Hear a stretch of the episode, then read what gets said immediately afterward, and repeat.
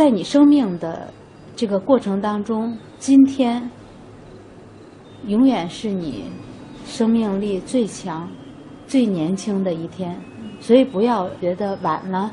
或者说已经老了就不行了。你生命总是一天一天走过的，今天一定是你生命当中最精彩的一天，因此什么时候都不晚。延缓衰老呢，要从多方面做起。每周一，李月华医生教我们如何享有健康的老年生活。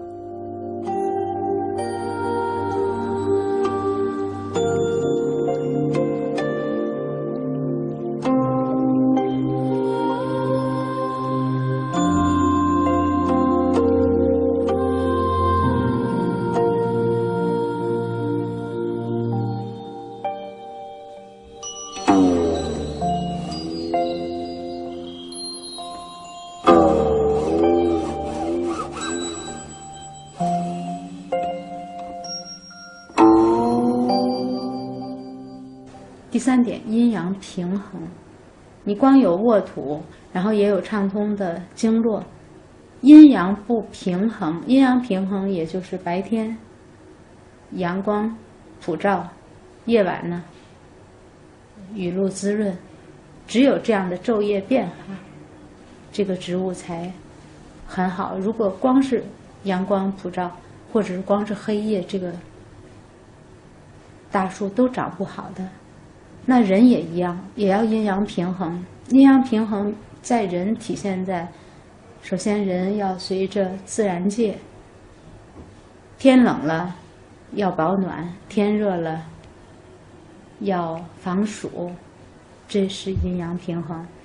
然后白天了要工作，晚上要休息要睡觉，也是阴阳平衡吧。然后吃东西也要各种物质搭配的阴阳。平衡不能吃一味的全都吃肉，吃完之后咱们老百姓说不行，我吃的上火了。你不然的话，你就全部都吃蔬菜，也不行，蛋白质又又缺乏了，这也是阴阳平衡。然后作息也要随着自然界的这个变换而变换，劳逸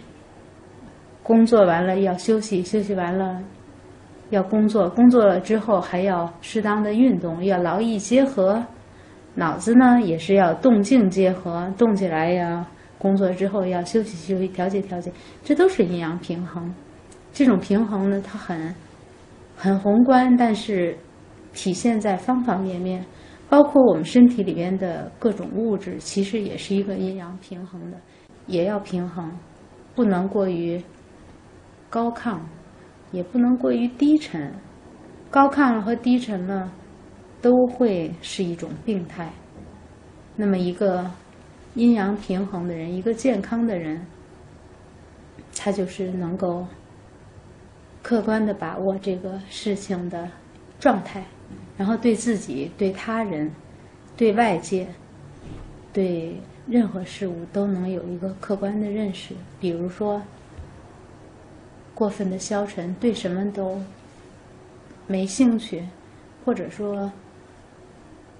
牢骚满腹，我们周围应该都能见到的，这样说明都是心态不够平衡哈。